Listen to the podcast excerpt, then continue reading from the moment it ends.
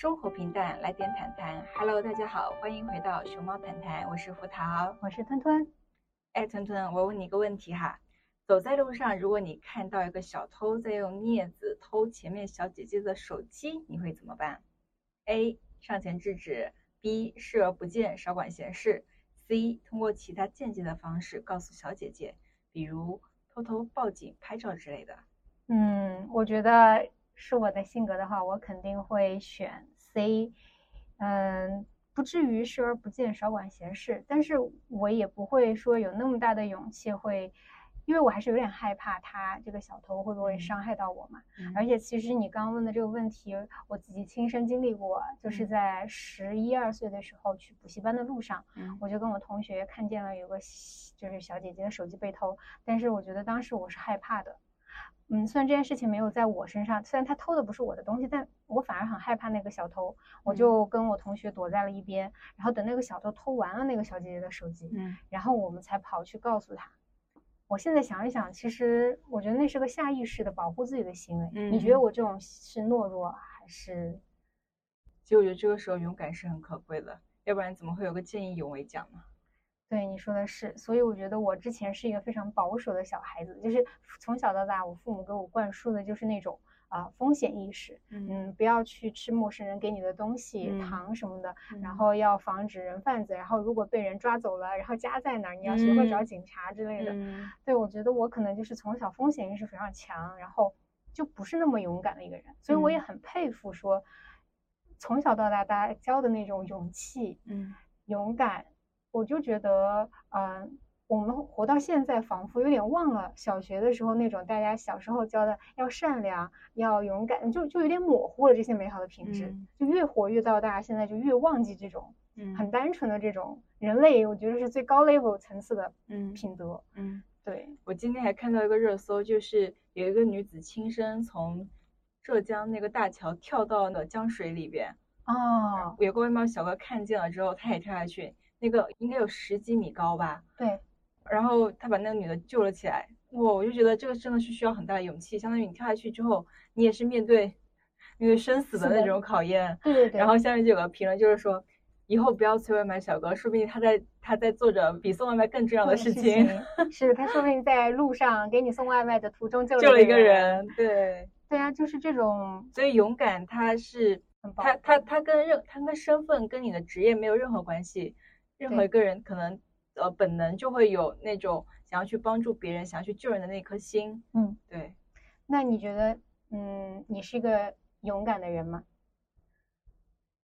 我觉得我不是，但是比之前更勇敢一些吧。啊，嗯，之前我遇到了一个老朋友，他就是之前是一个非常勇、有有点勇的人吧。嗯。他想干啥就干啥，就是风风火火的。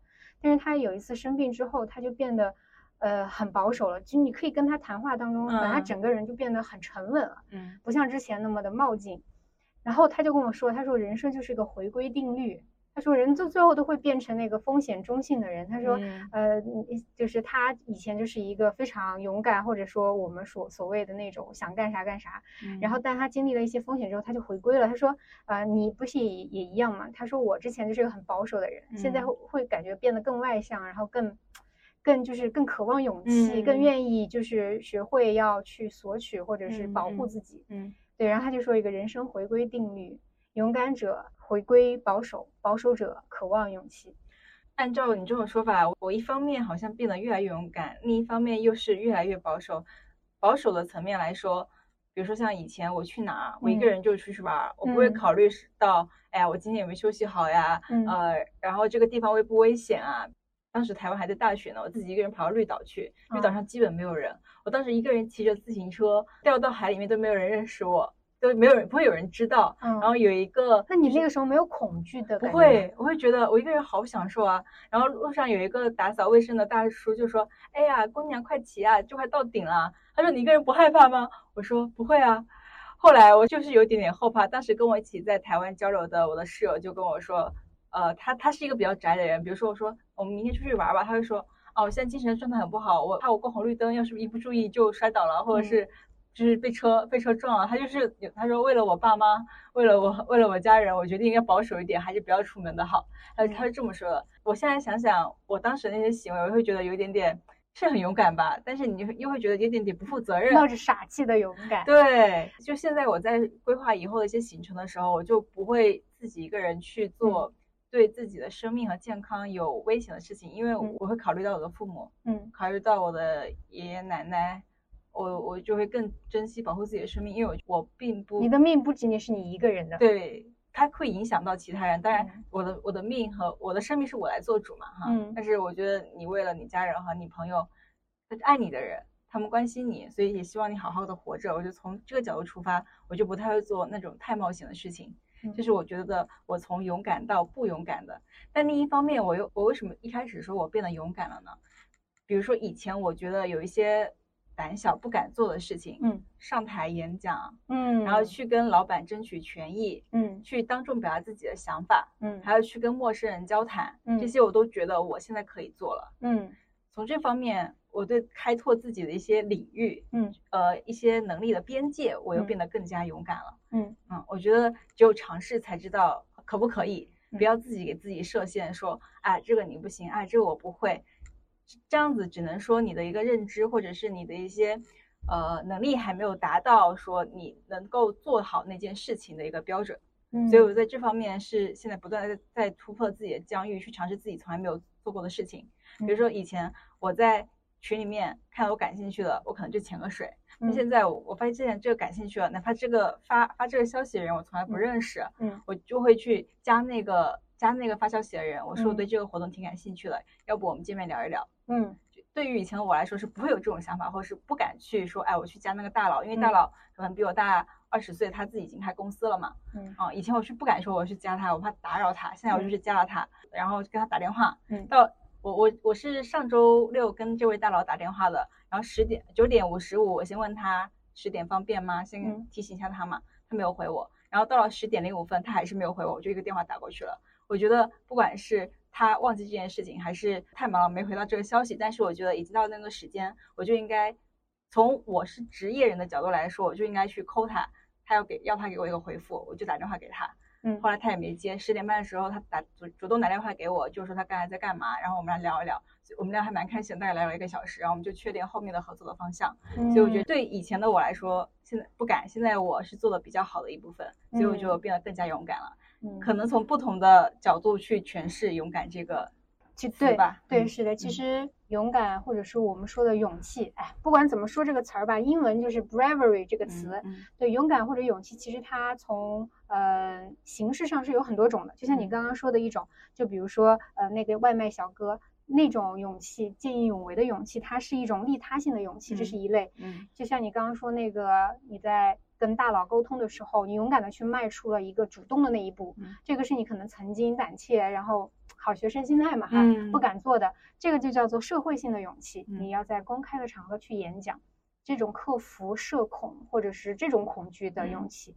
然后还有一种就是你刚刚说，就是说，嗯，为了父母，你不想再去冒险了，嗯，这种就是为了自己家庭性的这种，这种又是另外一种勇气。就比如说，像有一些母亲，你看她去为了保护孩子的时候，保护家人的时候，为母则刚。对，就那种状态的勇气，它又是叫做母性的勇气。就一共有已经有三类了，对吧？嗯。还有一种勇气形式是什么呢？是一种非常习得性的。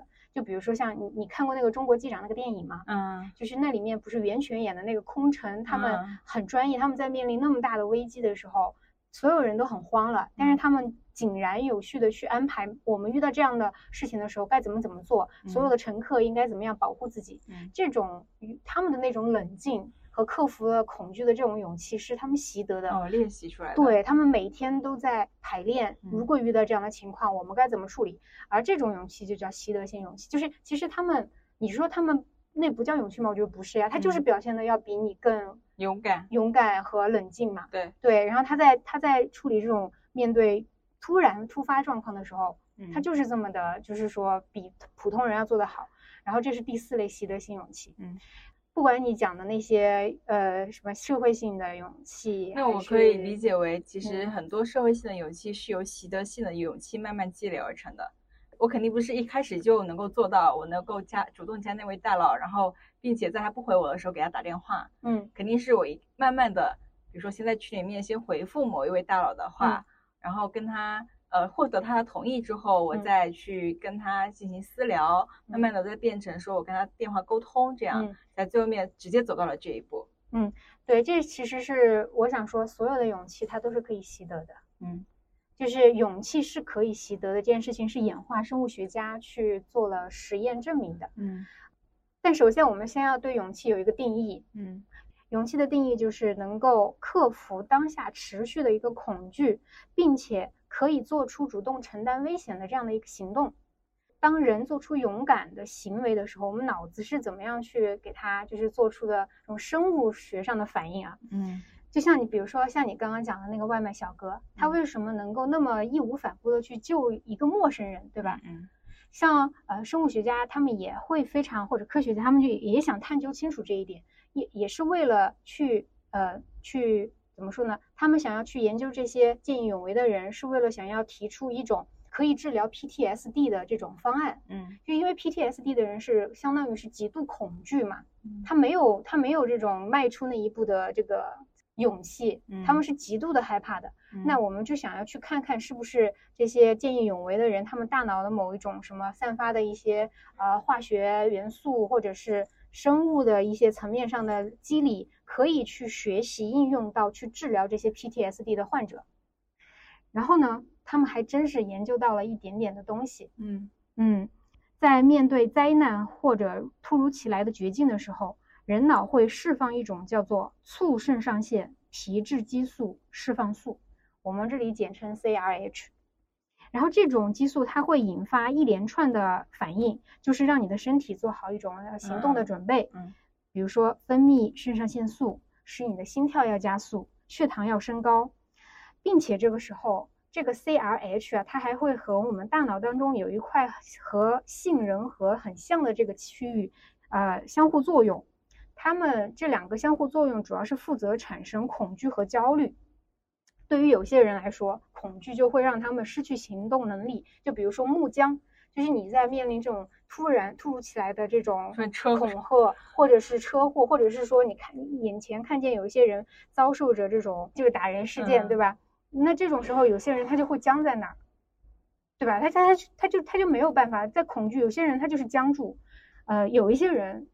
见义勇为的人，他们就会一下就上前，啊，这些见义勇为的上前去救人的这些人，他们是因为他们大脑当中能够克服杏仁核产生的那个恐惧激素，然后让他们就是把恐惧控制在一个可以调节的状态，他们的身体还能受大脑的控制。比如说，你可能就会想说，那有有一些就是不是每一个人都是见义勇为的人，是不是见义勇为是一种天赋呢？是不是他们就是基因当中自己携带呢？哎，这个结果呢，还真是和基因是有关系的。在有一些科学家，他们就去培育了一些缺乏恐惧的基因的小白鼠，就让他们对恐怖事件就没有任何记忆嘛。那么这些小白鼠呢，他们就会更喜欢探索新的环境，在进入新的这种区域的时候，这些小白鼠也会显得非常有勇气。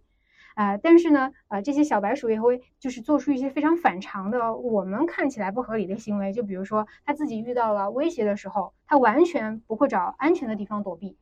这个就有点像你当初去啊台湾旅游的时候，就是那个时候其实你是你是有点缺乏对恐恐惧的这种产生的。其实我就觉得一个人出行还挺有意思的。对。因为可能没有意识到这种危险嘛，嗯，对。然后就是就像你说的一样，那这种其实你意识到风险过后产生的一种后怕或者说犹豫，难道一定是错的吗？其实也不是呀。嗯，就我们知道，就是说只有有恐惧，你才会在这种危险的时候学会去防范和保护自己。嗯，那科学家也发现了这种失去了恐恐惧基因的小白鼠。它在完全野生的状态下，它也是活不了多久的。嗯，对，所以这这这这就是说，嗯，没有危险意识，勇气只是卖弄；没有恐惧，那么我们的行动也只是鲁莽的。嗯，那我们形成的创伤也不能变成教训。如何去降低自己的恐惧水平，让自己变得更勇敢？就是你刚刚说的，嗯，你觉得所有的勇气都是可以习得的，而这里呢也是这样的，就是勇勇敢这件事情确实是可以习得的。我觉得你刚才说的就是没有恐惧，行动就会鲁莽；没有危险意识，勇气就只是卖弄。给我启发，其实就是说你不要去害怕恐惧，因为恐惧和勇敢它只是一个。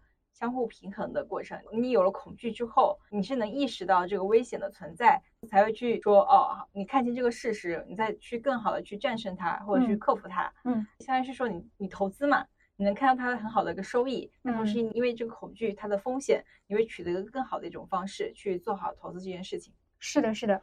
嗯，罗曼罗兰说的那句话嘛，就是这个世界上只有一种英雄主义，就是看清生活的真相之后还。愿意去爱他，接受他，就是一样。看清了一件事情的风险之后，你还愿意去做，这才叫勇敢呀，对不对？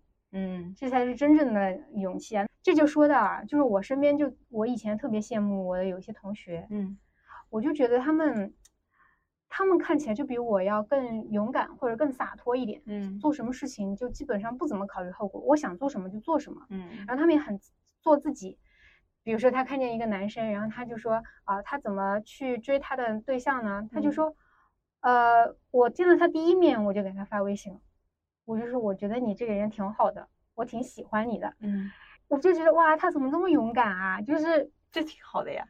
所以我就一直就觉得他是一个我很羡慕的人。嗯，我就在想，是不是他运气好？他人天生下来就是这么的幸福和幸运，很有安全感。对他很有安全感，然后做什么事情，他觉得失去了、失败、失败了也不无所谓的那种。嗯嗯，后来我就觉得，就像你刚刚说的，勇气和恐惧，它有些时候就有点像投资。嗯，如果我们把人生勇气比作是一个银行，嗯，它有负债和它它就是它的资产负债表，嗯，它是有这个呃负债，还有它的资产，嗯，然后还有利润的，嗯，就是盈余的。那么如果我觉得我形容我那个同学，他为什么那么勇有有勇气或者那么有安全感？嗯，是因为他的人生勇气银行是正的，嗯，他有正资产，嗯，然后他的正资产当中，为什么就是他能够做出一些就是勇敢的行为而不怕？因为我们假如说做勇敢的行为就是推掉，就是把自己的有一些钱取出来花掉嘛，嗯嗯，他为什么能花？是因为人家卡里有那么多储蓄呀，嗯，而他这些储蓄来源就是他的爸爸妈妈。他的原生家庭，包括他过往经历，或许是好的、好的、幸运的，没有让他花掉那么多勇气的。嗯，对，可能花了这些勇气，反而让他获得了更多的勇气。对，就他的勇敢都是有好的回馈的。对，是的，对，所以他的这个银行一直是正的。对，所以他就表现出来是一种极度有安全感又很自信。然后，所以他最后也和他对象就是很很很开心的在一起，嗯，happy ending 啊，是 happy ending。对，然后他当时跟我说一句话，就让我觉得我从他身上好像看到一点点这种，或者他震撼到我。他就说，如果我不跟我对男朋友说这个好感的话。那我们就没有下文了呀。比起跟他表白，我更恐惧我们没有后续，没有下文。嗯，所以我就说了呀。我觉得说了也没有损失什么。嗯。但你说像有一些女孩子，她们就无法把爱说出口，或者一些男生也是无法把爱说出口。我觉得是因为他们的那个勇气银行是负资产。嗯，或者是说他们就是很，他们把恐惧想的太大了。或者是他就像你刚刚说的，他在前面的人生中就就付出了有一些就没有得到正回馈嘛，嗯，他一直在付出付出，害怕被拒绝，对，或者他第一次就是被拒绝了，他收到了负反馈，嗯，对，然后所以其实我觉得这种孩子更多是父母打压式教育，对，就他比如说他今天考了一个第四名，然后就跟父母去去说，然后以为父母会夸奖他，结果父母会跟他说你怎么才才得了第四名。对，这是小小一个点哈，那可能映射到他去找伴侣的时候，他可能在想，我要不要迈出这一步呢？嗯，但是他当时当下反应就是，我迈出这个，他就会拒绝我，对，他就形成这样子的一种下意识的反应，而不是说我迈出去了就有可能。对，嗯，是的，所以我想，其实现在很多人都活得不太不太快乐啊，或者怎么样，很焦虑，很很每天就很内耗。嗯，我觉得就是。其实说白了，从我们今天讲，就是他的、你的、你该给你的人生勇气银行充点值啦，嗯，对不对？然后，嗯，我还在讲一个事情啊，嗯、就是为什么要聊勇气这件事情。呃，我因为我是经过五幺二大地震的人嘛，嗯，然后其实我对五幺二大地震当时只有一个新闻让我一直到现在都记忆深刻，不是那种什么朱坚强，不是呃朱坚强还好，嗯。就是当年报道当中就是有一个村支书，他的孩子和老婆都在大地震当中去世了，就不幸的就是去世了，然后只有他一个人留下来，然后他那个时候就是呃很悲伤很难过，但是他因为肩负着要把整个村。改造就是恢复到就重建嘛，嗯，所以他直到两年之后，这个整个汶川还是映秀吧，反正重建好了嘛，他们的整个那个镇那个县城都搬迁了，嗯，呃，重建好了之后他就自杀了，嗯，然后我当时很震撼，很震撼，因为其实我能理解，就是他所有的亲人，他爱的人都在那场地震灾难中去世了，嗯，是，嗯，怎么说呢？就是我觉得。如果嗯，他再有勇气撑一撑，是不是他能够嗯，在未来的几年之中又遇到一个更爱他的人，或者怎么样？可是我又觉得我这样想太自私了。其实对于他来说，嗯，因为他的那个人生勇气银行已经到没有任何人可以给他挣的东西了。我觉得他不是一个勇敢的事情。他他其实他当他当他那些爱的人离开他的时候。他当时可能就觉得活不下去了，因为这对他打击是非常非常大的。他就是靠着那一股责任感，就是说我把这个村子建完了，我就来见你们。对，然后撑到那个时候，嗯，就跟你很跟很多抑郁症患者说，你要勇敢一点，勇敢的活下去。他们是没法理解这件事情的。嗯，是是，我很能理解陷入到那种深渊当中的时候。你看到你就是你，你只有陷入到深渊，你才知道自己的内心有什么。嗯，他因为他在那个时候怎么说呢？就是我觉得他已经没有任何可以就是给他充值的东西了，你知道吗？比如说像经历有一些很大磨难的人啊，他们比如说就是车祸哈，呃截肢了，包括地震中也有截肢的，然后到现在也还活下去的这些年轻人，还有平常人、普通人。他们之所以能坚持活下去，我觉得是他们还有良好的社交网络和人际关系支撑他们。如果你想想，他们也是一个就是这种孤儿，然后社会也没有任何人去关注你，你就在医院里，然后你还还要医院还要向你收钱，就是这种一切都非常悲观的情况下，我觉得很难让人支撑起来。人是群居动物嘛，没办法一个人活着，对，需要依赖于社会。和你身边人给你的一个支持体系，对，是的。你想想，你生活在一个机器人的世界，只有你一个人，那你你说你要吃什么，好，机器人也会给你，但它是没有感情的，它很理性，它永远保持理性。对，它跟你吵架，你想吵架都找不到跟你吵架的。对对对，你会觉得生活好无趣。对，哦，我想到一个故事，就是天使问一个去世的富翁说：“你想去地狱还是天堂？”嗯。然后这富翁说：“我希望去到一个要啥有啥的地方。”然后他就去了一个要啥有啥的地方，就是吃好喝好住好，天天去玩。但是就只有他一个人。后来他过了好久，再见到那个天使，他就受不了了。他说：“为什么这个地方这么的痛苦，跟地狱一样？”天使说：“这本来就是地狱啊，天堂即地狱。”嗯嗯，就。是，这说明你没办法一个人活在一个你天堂岛上，对你不能一个人活在一个天堂一样的孤岛上。嗯，对，所以就是我觉得，如果说有创伤后遗症或者有 PTSD 的这种，一定要需要一个强大的社会网络去支持他们，让他们度过这件事。其实我觉得说那个村长，他他或许是不幸运的，我能够理解你说的村长的不幸，因为他没有迈过这道坎。其实除了刚才说社社交网络的一个支持，嗯，另一方面，他在一些，比如说他通过阅读，通过自己在媒体上的了解，啊，因为我在高三那年是有比较严重的陷入到自己自我怀疑的那种阶段，我当时就是，其实社交网络它给我的支撑没有书给我的帮助大，嗯，很多时候有些东西是你得自己消化的。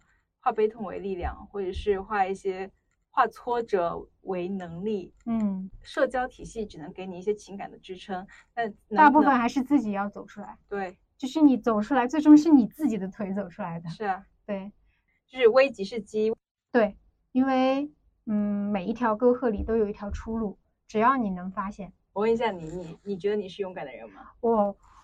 我不是说过吗？我小时候是有点懦弱的，我是那种保守者，然后现在变得勇敢。嗯，我变得勇敢的瞬间，标志性事件是今年那个，嗯，回从成都回上海的那个航班，然后呃某某航空就特别搞事儿，你知道吗？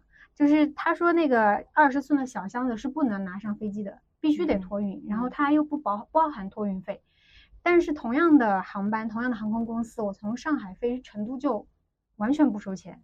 那二十寸的箱子本来就是就是携带可以登机箱嘛，对对对。然后他就他就偏说不行，然后他说这就是我们的规定，然后我就怒了，你知道吗？嗯。因为我就觉得他这个不可理喻。然后呢，嗯，我就给他们打投诉电话了，然后就先打机场，机场说你去找民航局，然后又打民航局。就是当时我是处在一种。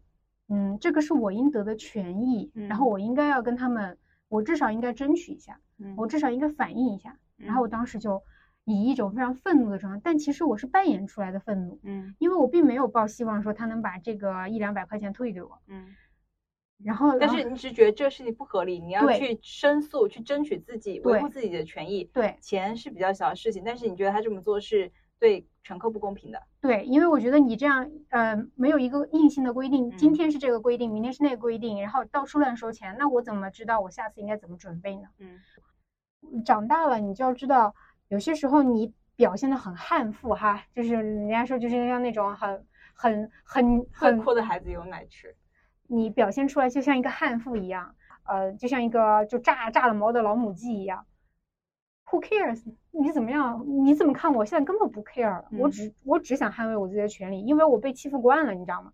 我就发现这个社会上真的很多人喜欢欺软怕硬，对。然后我们就是回到我们，这也就印证我们刚刚一个题嘛，就是说我们本来想讨论是勇气怎么样去就是习得，就是怎么跟勇气银行充点值，嗯，就是在一次一次被欺负当中，你要想的是怎么怎么样去反抗它，嗯，不停的遇到。不停的去练习，然后你就会发现，慢慢慢就如鱼得水了。对，是在一次一次抗争中学会的经验。嗯，就不是有人天生下来就会 argue 啊，然后也不是有人天生生下来就在一个就是以一个吃亏是福的大环境下，他就天生就会好像会维护自己的权益，非常西化的那种。我觉得还是一次一次的被欺负的过程当中去想，我下次怎么反抗，下次怎么反抗，一点一点来。然后像心理学里面，他们就是有一种认知疗法嘛，就是说怎么样去治疗那种 PTSD 患者。就比如说有一些老兵，他们从战场上下来，他们有一些坐坐车的时候就被就是爆炸炸断了腿嘛，然后他们就会对车有非常大的 PTSD，嗯，就是他一看到车他就害怕，他以为里面有炸弹。对，就是他是有联想嘛，就是他有一种就是脑子有一种下就是反射条件，嗯，然后呢？嗯，怎么样去治疗这些老兵？其实就是在让他们在安全的条件下，一次又一次的让他们去接触车。嗯，其实有点像脱敏治疗。嗯，对。然后我觉得我们也是一样的，我们越越怕什么样的人，我们其实应该要去在一次一次跟那个人的磨合当中去想，我下次要怎么样去更好的说这个。你下次再来找我麻烦，我想心想哈，我学习的机会来了，嗯，我要去想这次怎么样能比上次表现的更好，嗯，因为他可能并没有抱有这样的为，就是就是他不是故意针对你的，或者是说他没有那个，嗯，就他没意识到自己的问题，他他没有想改进的，他就是原状的，嗯，但你不一样，你是想的改进的，嗯，你是想的是我要一次比一次更更要学会保护自己，更要维护自己的权益，那就不一样啊，嗯。所以就是在每一次的这种磨合和被欺负的、被打压的这种状态中，你都要思考的是：我下次怎样才能比这次更好？嗯，慢慢慢慢，那个勇气就出来了。嗯嗯，还有这个就是说，我们遇到了这种困境过后，我们怎么样去有点消除自己面对这件事情的有点恐？怎么治？就这个有点像事后治疗。嗯，还有一种方法叫事前训练和排练嘛。就是让你的大脑提前做好这种抵御恐惧的准备，就比如说像那个中国机长里面那些空乘，然后他们是每一次在飞机飞之前都会去排练一下，哎，这个如果遇到这样的情况怎么怎么样，什么什么样的预案呀之类的。然后其实我们我们也可以在平时的时候去训练自己。未来如果你要面对某种恐惧，可以提前训练，因为，嗯，你有没有一种感觉，就是比如说你某一天沿着同样的路线回家的时候，你你可能就会，你等你回到家，你就忘记了刚刚路上发生了什么，因为你太熟悉那个路线了。对，因这个时候是为啥会发生这种忘记呢？是因为你的大脑进入到了一种就是自动驾驶的状态，就是你那个时候你的走路控制你的腿呀、行动呀这些，是不是由大脑？主要决策和执行功能的那个区域去负责的，而是由前脑底部的基底神经，就是有点像是你的大脑里面有一个就是那种自动驾驶功能和一个主动决策功能。然后你这个时候因为太熟悉太熟悉了，它就像刻在你的那个行动记忆里的一样，神经反应了。然后你如果不停的通过提前预演，就可以把这样的这种能力刻在你的那个基底神经节里面，就是把你的自动驾驶。这个功能提高，训练好，对，然后你就会在紧张的时候，自然而然的就就用用出来了。嗯，就像我们高考前为什么要让我们考那么多次试？嗯，啊，就是天天训练你考试，考试你都考麻了，就考麻了就觉得哎行吧，就考就跟月考一样，虽然可能后面也没考好，对，但是比你刚上初高中就让你直接去高考，对，那就没那么紧张了嘛。对，对，所以就只有这两种。所以一般就是这两种方法去让我们的勇气银行能增加点充值。嗯，这让我想到，其实是你越怕什么事情，你如果判断这个事情对你来说是好的，是你必须要做的事情，那么你就越怕什么越去做什么，做多了你自然就不怕了。对，就是脱敏治疗。嗯，就是你比如说你害怕演讲，害怕跟领导汇报，害怕考试，嗯，害怕去。做一些什么项目之类的，嗯，你就多做，对，做多了你就觉得啊，不就是一个自己平时做的很多的事情吗？对对对，但是我们不是说像二舅精神那样，就是鼓励大家去撞，就是说明明是个坑，你也要去撞这个，去跳到这个坑里面。就是当你做一个你害怕的事情的时候，得到一个好的回馈，那么你勇气银行其实是加分的。但是你付出了一点钱，你投资了一小部分，然后它回馈给你更多的钱。获得更大的反馈啊，对对对，就付出一点点勇气，你获得好的回馈，慢慢的，你这个勇气就会逐渐的增加。你这个你这个投资可以从小钱开始，慢慢的去积累。比如说今天你跟一个陌生人打了招呼，嗯，就是啊，然后他也对你报一个微笑，嗯，那么就是下次再见到。大佬的时候，你可能也会跟他打招呼。哎，你说的这个好有道理啊！我之前不是一个 I I 型人格嘛，就是内向型人格，嗯，现在变成了一个一型人格。嗯，然后我就发现，我这个变化肯定是因为读书。你知道为啥吗？我读了一本让我可以说改变性格的书，嗯，是叫是余华的兄弟，嗯，他那里面就刻画了两个人物，就是两兄弟嘛，就两个人嘛，就哥哥弟弟嘛。哥哥就是那种非常内敛，然后。传统中国好男人，又高又帅又温和，温文尔雅。嗯，然后呢，弟弟就是那种又痞又坏又下三流的那种。嗯，然后就这种人。嗯，但是你到人生后面，你会发现那个哥哥会非常惨。嗯，然后弟弟反而混得风生水起，成为了那个嗯不被社会，他就是那种有就是睚眦必报，就是你你你欺负我，我就会还回去，想方设法。然后弟弟就是那种在恶。很恶性的生存环境下，仍仍然能成长起来的。哥哥就是那种，嗯，怎么说呢？就是他很温柔又很善良，但是有些时候我会觉得他有点懦弱。嗯，就任何事情都是双面的。对，他温柔的时候，另一方面他可能就是懦弱的。对，所以到背后最后他的结局就是那个，我就看见那个哥哥身上有太多我就是作为好学生的那一面。对，我就觉得被人欺负的这么惨，你会怒其不争，嗯，哀其不幸。嗯，你说他为什么会这么的？就是懦弱呀，虽然他很善良，他又很很善，他又很很有道德感，他不愿意去做那种伤害别人的事情，然后他就伤害自己，然后我就觉得天呐，没必要吧？对，然后他最后他的老就是他们两兄弟都喜欢同样一个女人，嗯，然后那个女女的喜欢他哥哥，后跟跟他哥哥结婚过后，然后他哥哥不是混的不好嘛，嗯，然后后来他哥哥还把他老婆就说你你你要不就跟我弟弟过吧，然后他哥哥最后就死了。呀，我就觉得天哪，我不行。然后我就觉得他弟弟这种肯定是一型人格嘛，就是那种很社交，呃，什么喝酒啊这种啊，就什么对呀好呀，对呀六六六呀，就这种很很很很社会化的人物。但是我觉得他有可取之处，为什么？因为他其实他是一个能屈能伸的人。嗯，他在某些方面是勇敢的，他他是有担当的。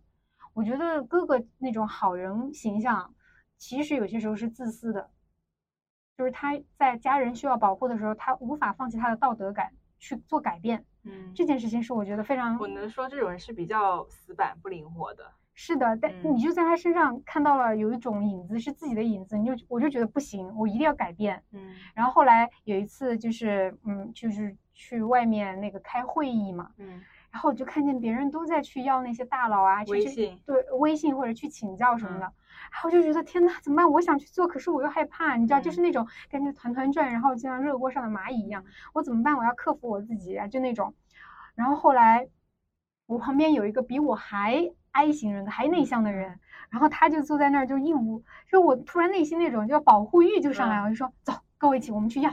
然后我就带着那个就是小妹，然后我们俩就咔咔咔走过去说：“老师您好，我想向您请教一个问题。”然后完了，然后人家那些老师根本不 care，就是没有任何架子。对对对对。然后要微信，人家倒是没给，但是呢，就是我也没要，就是说，但是我会说我有什么问题还是可以后续问您之类的。哎，人家都说欢迎你来问，还欢迎你来我办公室问。嗯，因为他也是我们学校的老师嘛。嗯。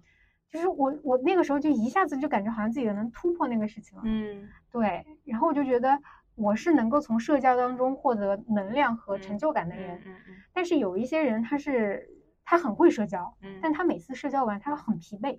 那是过于 social 了。或者是他是那种 social，他他这件事情他能做得很好，但并不代表他能从这件事情得到能量。对。就是就是有些时候这件事情很擅长的人，但他们为什么他但他们不一定做。就比如，就比如说，有一些很擅长做科研的人，但他不，他最后没有做科研。有些人文笔非常好，但他最后没成为作家。嗯，就是有个作家的一句话，就是有点点亮到我啊。他就是他说，能成为作家的人，一定是写作对他来说有特别意义的人，而不是他写作写的最好的人。就是你喜欢的和你擅长的，它并不一定是重合的。